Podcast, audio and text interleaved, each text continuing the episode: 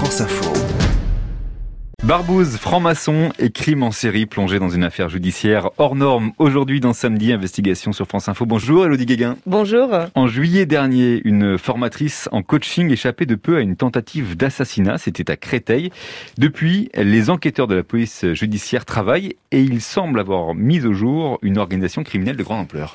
Oui, parce qu'elle avait à sa tête euh, trois membres d'une loge maçonnique baptisée Athanor qui ont reconnu avoir commandité des meurtres et des agressions en utilisant des mercenaires, d'anciens policiers, mais aussi, dans le cas de cette chef d'entreprise, deux jeunes militaires. Ces plantons étaient affectés à la base de la DGSE de Sercotte, euh, près d'Orléans. Là, ils côtoient de véritables membres du service action c'est une source de frustration pour eux si l'on en croit le principal suspect, le caporal Pierre Bourdin. Nous avons fait lire un extrait de son audition en garde à vue.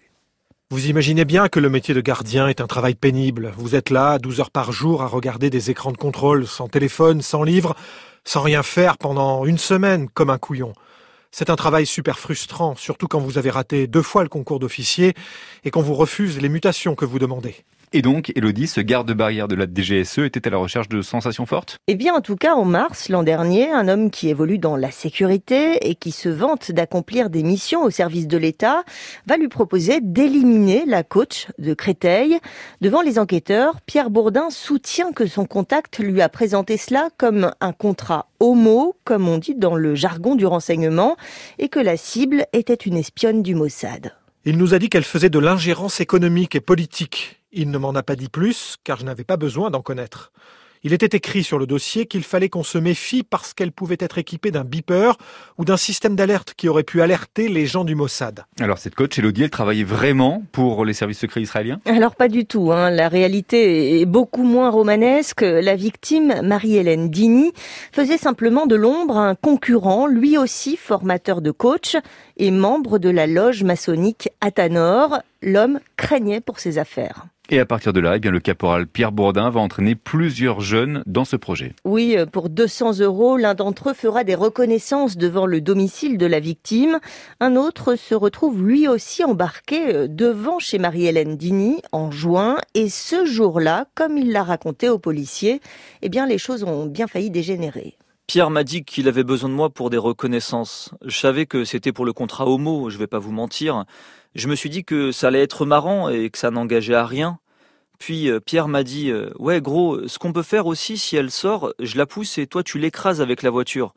Quand il m'a demandé de l'écraser, j'ai compris qu'il voulait que je fasse le sale boulot à sa place. Au centre, Pierre parlait de l'empoisonner. Il parlait de l'empoisonner, on vient de l'entendre. Elodie, c'est vrai ce que dit ce militaire? Eh bien, sur euh, procès verbal, Pierre Bourdin reconnaît en effet avoir imaginé ce scénario. L'idée, c'était de pouvoir avoir un poison gazeux pour le claquer par terre dans une voiture et empoisonner comme ça Madame Dini, en la bloquant dans le véhicule avec le poison. Il y a vraiment eu des brainstorming sur cette question de comment on s'y prendrait pour la neutraliser.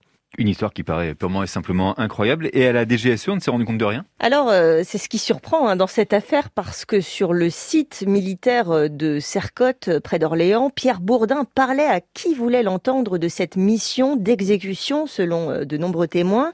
Il exhibait même l'enveloppe de 15 000 euros en espèces reçue pour ce contrat, affirme l'un de ses collègues devant les enquêteurs. J'ai croisé le caporal-chef.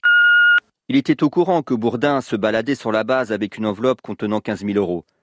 Pour quelque chose qui devait rester secret, on s'est rendu compte que beaucoup de monde était au courant. Le caporal Pierre Bourdin était aussi dans le collimateur de sa hiérarchie. On lui avait d'ailleurs interdit euh, de participer à une cérémonie à la mémoire des morts au siège de la DGSE.